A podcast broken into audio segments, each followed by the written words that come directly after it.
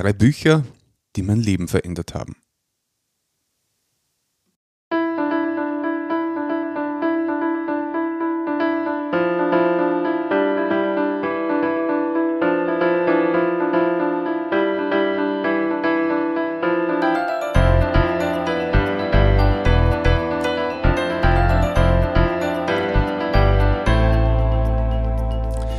Christi und herzlich willkommen. In diesem Kanal geht es um Gottes Wün. Wir reden über biblische Themen und über die Geschichten, die Gott mit Menschen schreibt. Heute habe ich drei Buchtipps für dich und zwar sind es Bücher, die, ja, wie ich schon in der Einleitung erwähnt habe, wirklich mein Leben und meine Sicht auf die Dinge verändert haben. Beginnen möchte mit dem Buch Fragen an den Anfang. Das Buch ist von vier Autoren geschrieben worden, die allesamt Wissenschaftler sind und die sich zur Aufgabe gemacht haben, die Aussagen der Bibel als Wahrheit anzuerkennen und dadurch wissenschaftliche Theorien aufzustellen, die eben im Einklang mit den Aussagen der Bibel sind. Ähm, es wird oft ja so dargestellt, als würde die Bibel der Wissenschaft widersprechen. Und sie haben das eben ganz anders angegangen und haben gesagt, wenn Gottes Wort Wahrheit ist, dann muss natürlich alles, was Wissenschaft ist, mit diesen Aussagen auch irgendwie erklärbar sein. Und das war für mich insofern ein ganz besonderes Erlebnis, dieses Buch zu lesen, weil man ganz oft denkt, dass ja gewisse Dinge schon längst bewiesen sind. Und dann kommt man aber drauf, dass das vielleicht doch gar nicht so sicher ist, wie man das vielleicht in der Schule oder sonst aus dem Volk so hört. Und hat man auf jeden Fall wirklich ganz neue ähm, Blickwinkel aufgezeigt. Ich sage gar nicht, dass das die einzig möglichen sind, aber wie gesagt, die haben sich da wirklich große Mühe gegeben, das auch wissenschaftlich ähm, ja, zu erklären und ähm, auch immer wieder Beispiele zu nennen für ein besseres Verständnis. Und ähm, da möchte ich kurz ein paar Sachen erwähnen, worum es da in diesem Buch geht. Zum Beispiel geht es da um Polystrate. Polystrate sind ein Phänomen, das in Zusammenhang mit Gesteinsschichten auftritt. Die Wissenschaft behauptet ja, dass diese Gesteinsschichten mehrere Millionen oder sogar hunderte Millionen Jahre alt sind und halt über lange Zeiträume sich entwickelt haben und gewachsen sind. Und dann gibt es eben diese Polystrate, die zum Beispiel ein Baumstamm sein können und über mehrere Gesteinsschichten durchwächst. Also das sind drei Gesteinsschichten, aber nur ein Baumstamm, der über alle drei Schichten durchwächst. Und dieses Phänomen ähm, ja, lässt sich irgendwie schwer erklären mit Millionen und Milliarden von Jahren.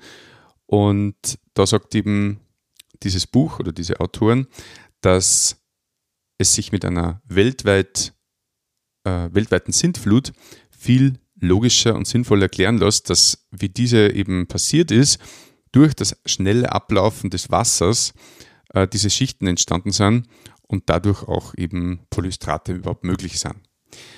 Also das ist hochspannend, finde ich. Und äh, zweite Frage war zum Beispiel Dinosaurier. Ist es möglich, dass die vielleicht zur selben Zeit gelebt haben wie die Menschen, ähm, entgegen der Behauptung, dass die vor Milliarden oder Millionen oder hunderte Millionen von Jahren auf der Erde waren, vor uns? Und auch das wird ähm, ausführlich behandelt, weil es auch sehr viele äh, Geschichten über Drachen gibt, was in der Art und Weise der Beschreibung sehr gut eben zu Dinosauriern passen würde. Ähm, andere Frage war nur, wie das mit der Entwicklung des Menschen ist. Werden wir immer klüger, schöner, besser? Und äh, in der Bibel wird es eben eher anders dargestellt, dass quasi der Mensch am Anfang absolut rein und sehr gut war, wie es im Schöpfungsbericht hast von Adam und Eva, und dass erst durch die Sünde in der Welt der Mensch immer mehr degeneriert. Und auch da gibt es ganz viele Hinweise dafür, was ich auch ganz spannend finde. Und somit waren eigentlich Adam und Eva die genetisch perfektesten Menschen und wir sind es halt heute leider ganz und gar nicht mehr. Aus dem Grund müssen, äh, hat Gott dann ja dann das Gebot gegeben, dass äh, Geschwister nicht mehr heiraten dürfen in 3. Mose, weil eben die Gefahr von einer Missbildung schon zu groß wäre, was am Anfang in den ersten Generationen eben noch nicht der Fall gewesen ist. Ja, außerdem möchte ich noch kurz ein paar Fragen äh, erwähnen, die sonst noch drinnen vorkommen. Hat Gott die Welt wirklich in sechs Tagen erschaffen? Warum können wir in unserem jungen Universum weit entfernte Sterne sehen? Warum gibt es so viele destruktive Mechanismen bei den Lebewesen? Woher kam die Frau Keins? Wie passten die vielen Tiere in die Arche? Hatte die Sintflut eine weltweite Ausdehnung? Woher kamen die riesigen Wassermengen bei der Sintflut? Wie haben Süß- und Salzwasserfische bei der Sintflut überlebt? Wie gelangten die Tiere von der Arche zu so entlegenen Plätzen wie Australien? Wie konnten aus Noahs Familie die verschiedenen Rassen entstehen? Was hat es mit der Kontinentaldrift auf sich? Gab es wirklich Eiszeiten? Und was ist mit den Dinosauriern passiert? Ähm, da möchte ich nur kurz einen Auszug aus dem Buch vorlesen. Wie passten die Dinosaurier in die Arche? Viele Leute stellen sich die Dinosaurier als riesige Kreaturen vor, die nie und nimmer in die Arche gepasst haben können. Doch die Durchschnittsgröße eines Dinosauriers ist etwa der Größe eines Schafes gleich, wenn man von den weltweit gefundenen Skeletten ausgeht. Tatsächlich waren viele Dinosaurier relativ klein. Beispielsweise hatte Strutiomimus die Größe eines Straußes und Compsognathus war nicht größer als ein Hahn. Musaurus, Mausechse, war nicht viel größer als eine Maus. Nur wenige Dinosaurier wuchsen zu extreme Größen heran, zum Beispiel Brachiosaurus und Apatosaurus. Doch waren sie nicht einmal so groß wie das größte heutige lebende Tier der Blauwal. Reptilien können ihr ganzes Leben lang wachsen. Deshalb waren die großen Dinosaurier, deren Skelette gefunden wurden, wahrscheinlich sehr alte Exemplare. Dinosaurier legten Eier und die größten fossilen Dinosaurier-Eier, die gefunden wurden, hatten die Größe eines Fußballs. Selbst die größten Dinosaurier waren beim Schlüpfen sehr klein. Erinnern wir uns daran, dass die Tiere, die aus der Arche kamen, die Erde wieder bevölkern sollten. Somit war es geradezu erforderlich, dass für die Arche junge erwachsene Tiere gewählt wurden, die bald den Höhepunkt ihrer Fruchtbarkeit erreichen würden. Es ist daher realistisch anzunehmen, dass Gott keine vollständig ausgewachsenen Tiere in die Arche geschickt hat, sondern Jungtiere. Ja, finde ich ganz interessant. Ähm, die ISBN-Nummer zum Bestellen des Buches ähm, schreibe ich dann in die Show Notes. Und diese Bücher sind alle drei, die ich jetzt erwähne, auf leseplatz.de beziehungsweise auf clv.de also christliche Literaturverbreitung.de heißt es, ähm, zu kaufen. Das zweite Buch, von dem ich dir was vorlesen möchte, ist von Wilhelm Busch. Wilhelm Busch ist bekannt für Strubelpeter. Das ist aber nicht derselbe, sondern ist äh, ein, ja, ein Pfarrer, der ganz lange gepredigt hat, also ganz lange ein Jugendpfarrer gewesen ist. Ich lese da kurz ein bisschen was vor. Äh, Wilhelm Busch wurde am 27.03.1897 in Wuppertal-Elberfeld geboren. Seine Kindheit und Jugend verbrachte er in Frankfurt am Main, wo er auch sein Abitur machte. Während seiner Dienstzeit als Leutnant im Ersten Weltkrieg kam er zum Glauben und begann nach dem Krieg ein Theologiestudium in Tübingen. Nach Abschluss des Studiums war er zunächst Pfarrer in Bielefeld, dann in einem Bergarbeiterbezirk im Ruhrgebiet und schließlich mehrere Jahrzehnte lang Jugendpfarrer in Essen. Gleichzeitig hielt er in ganz Deutschland und auch im benachbarten Ausland Evangelisationsvorträge. In der Zeit des Dritten Reiches wurde Wilhelm Busch aufgrund seines Glaubenszeugnisses und der Evangelisationsarbeit mehrere Male inhaftiert. Nach dem Zweiten Weltkrieg war er jedoch wieder unermüdlich mit der Botschaft von Jesus Christus unterwegs. Am 20. Juni 1966 starb Wilhelm Busch auf der Rückreise von einer Evangelisation, die er in Sassnitz auf der Insel Rügen gehalten hatte. Jesus, unser Schicksal heißt dieses Buch. Und dieses Buch habe ich in Las Vegas mitgehabt. wer die erste Folge dieses Podcasts kennt, da erzähle ich, wie ich gläubig geworden bin.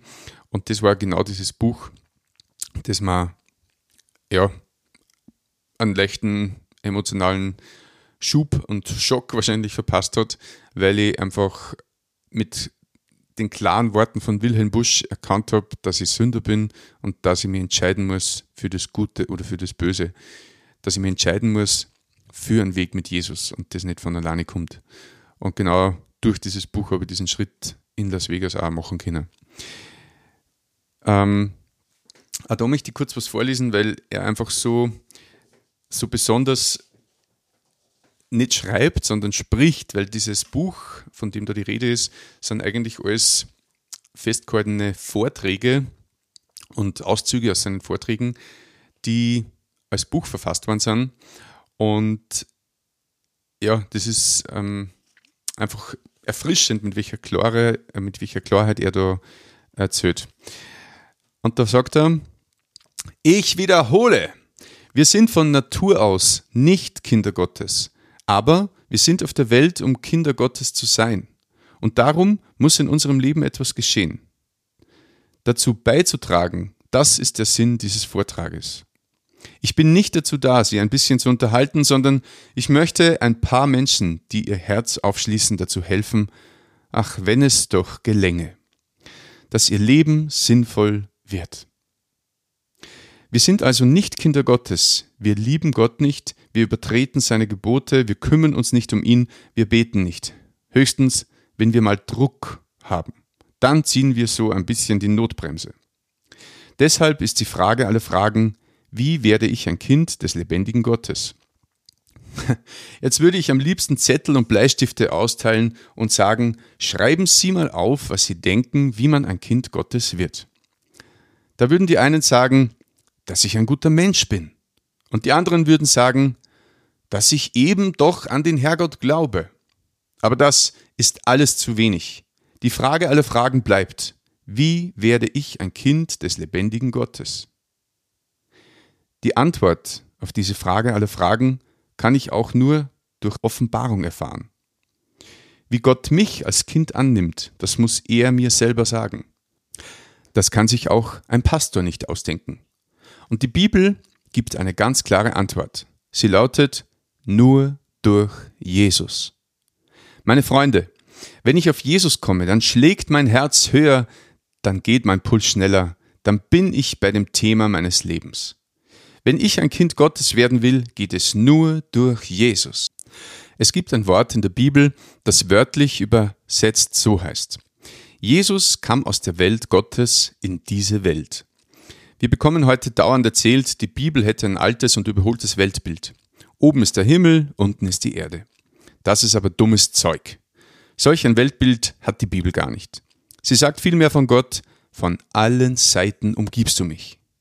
Das ist etwas ganz anderes. Verstehen Sie? Selbst wenn ich unter die Erde flüchten würde, wäre Gott da. Die Bibel hat das, was wir heute modern bezeichnen könnten, mit Weltbild der Dimensionen. Wir leben in einer dreidimensionalen Welt. Länge, Höhe, Breite. Es gibt aber mehr Dimensionen. Und Gott ist in der anderen Dimension. Er ist ganz nah, eine Handbreit neben uns. Er geht mit ihnen. Er hat sie gesehen und auf ihren gottlosen Wegen aber wir können die Wand zur anderen Dimension nicht durchbrechen. Nur Gott kann sie durchbrechen. Und Gott hat die Wand durchbrochen und ist in Jesus zu uns gekommen. Im Neuen Testament heißt es weiter von Jesus, er kam in sein Eigentum. Die Welt gehört doch ihm und die Seinen nahmen ihn nicht auf. Das ist die Geschichte des Evangeliums bis zu diesem Tage. Jesus kommt und der Mensch macht die Türen zu. Er kam in sein Eigentum und die Seinen nahmen ihn nicht auf. Eigentlich müsste nun ein Punkt kommen. Eigentlich müsste die Sache Gottes mit dem Menschen damit doch zu Ende sein. Aber nun geht's merkwürdigerweise doch weiter und zwar so. Wie viele ihn aber aufnahmen, denen gab er die Vollmacht, Gottes Kinder zu heißen. So wird man also ein Kind Gottes, das man Jesus aufnimmt. Haben Sie die Türen Ihres Lebens schon geöffnet für Jesus? Wie viele ihn aber aufnahmen, denen gab er die Vollmacht, Gottes Kinder zu heißen. Ich war junger Offizier im Ersten Weltkrieg, fern von Gott. als mir das geschah, als ich das entdeckte und mein Leben Jesus auftat, ihn aufnahm. Das warf mein ganzes Leben über den Haufen. Aber ich habe es keinen Augenblick bereut. Ich bin um Jesu Willen schwere Wege geführt worden. Ich bin um Jesu Willen ins Gefängnis geworfen worden. Ich habe um Jesu Willen viel Not gelitten. Aber wenn ich noch hundert Leben hätte, ich würde vom ersten Moment ab, wo ich denken könnte, mich an dies Wort halten. Wie viele ihn aber aufnahmen, denen gab er die Vollmacht, Gottes Kinder zu heißen. Da wurde mein Leben sinnvoll, als ich ein Kind Gottes wurde. Es ist ganz egal, was ich bin, ob ich Pfarrer bin oder Straßenkehrer, Generaldirektor oder Schlosser, Hausfrau oder Lehrerin. Mein Leben wird sinnvoll in dem Augenblick, wo ich ein Kind Gottes bin. Also, Sie müssen Jesus aufnehmen. Dann haben Sie den Sinn Ihres Lebens gefunden. Nur dann. Sehr empfehlenswert, sehr direkt, sehr augenöffnend. Wilhelm Busch mit Jesus, unser Schicksal. Das dritte Buch, das ich da empfehlen möchte, ist von Timothy und Kathy Keller geschrieben und nennt sich Ehe. Kurz zur Biografie. Timothy und Kathy Keller sind seit 39 Jahren verheiratet, haben drei Söhne und Timothy Jahrgang 1950, hat praktische Theologie an verschiedenen Universitäten gelehrt. Seit 1989 leben die Kellers in Manhattan, wo sie gemeinsam die Redeemer Presbyterian Church gegründet haben, deren Pastor Timothy bis heute ist. Und da möchte ich kurz ähm, ja, von der Rückseite des Buches was vorlesen. Und zwar, unsere moderne Kultur will uns glauben machen, dass es bei der Ehe vor allem darum geht, dass man verliebt ist und dass man den Passenden gefunden hat. Und aus bis dass der Tod uns scheidet ist geworden, solange meine Bedürfnisse befriedigt werden. Solange wir nicht fähig sind, die Ehe durch die Brille der Bibel zu betrachten und nicht durch die engen Sehschlitze unserer Kultur, werden wir nicht in der Lage sein, fundierte Entscheidungen über unsere eigene eheliche Zukunft zu treffen.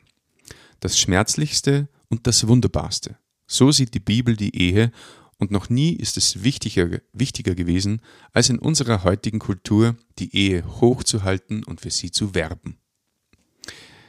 Zusammen mit seiner Frau Kathy erklärt Timothy, was Gott sich dabei gedacht hat, als er die Ehe erfand. Erfrischend, ehrlich und unsentimental, aber begeistert von Gottes wunderbarem Plan. Gemeinsam finden die beiden in der Bibel den Sinn der Ehe holen Gott als dritten Partner ins Boot und machen deutlich, worauf es bei der Ehe und der Partnerwahl wirklich ankommt. Dieses Buch ist wirklich ähm, eine große Hilfestellung und da möchte ich auch einen kurzen Auszug vorlesen. Überschrift Das Versprechen, auch morgen zu lieben. Vor Jahren war ich Gast bei einer Trauung, wo das Paar das Traugelübde selber verfasst hatte. Die beiden sagten etwa Folgendes. Ich liebe dich und ich möchte mit dir zusammenleben. Als ich das hörte, wurde mir schlagartig klar, was alle traditionellen christlichen Trauversprechen bei allen Unterschieden in Theologie und Denomination gemeinsam haben. Dieses Brautpaar erklärte, dass sie hier und jetzt einander lieben, und das war schön und rührend. Aber das ist nicht der Inhalt eines christlichen Trauversprechens. So funktioniert ein Bund nicht. Ein Ehegelübde ist nicht eine Erklärung der augenblicklichen Liebe, sondern ein gegenseitig bindendes Versprechen, einander auch in Zukunft zu lieben.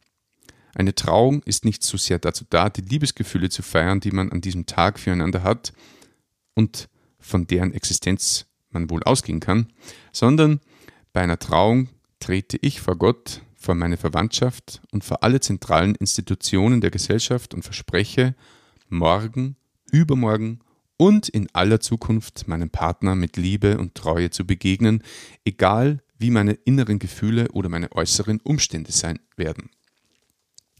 Als Odysseus mit seinem Schiff zur Insel der Sirenen kam, wusste er, dass er wahnsinnig werden würde, wenn er die Stimmen der Frauen auf den Felsen hörte. Er wusste auch, dass dieser Wahnsinn wieder vorübergehen würde, sobald er außer Hörweite war. Er wollte nicht in einem Zustand vorübergehenden Wahnsinns etwas tun, das ihm sein Leben lang leid tun würde, und so verstopfte er die Ohren seiner Matrosen mit Wachs, ließ sich von ihnen an den Mast binden und wies sie strikt an, das Schiff auf Kurs zu halten, egal was er schreien würde. Wie oben bereits erwähnt, haben Langzeitstudien gezeigt, dass zwei Drittel aller unglücklichen Ehen binnen fünf Jahren wieder glücklich werden, wenn das Paar zusammenbleibt und sich nicht scheiden lässt. Zwei Drittel. Und was ist es, was diese Ehen auf den rauen Strecken zusammenhält? Das Ehegelübde. Ein öffentlicher Eid bindet mich an dem Mast fest, bis ich wieder klarer denken kann.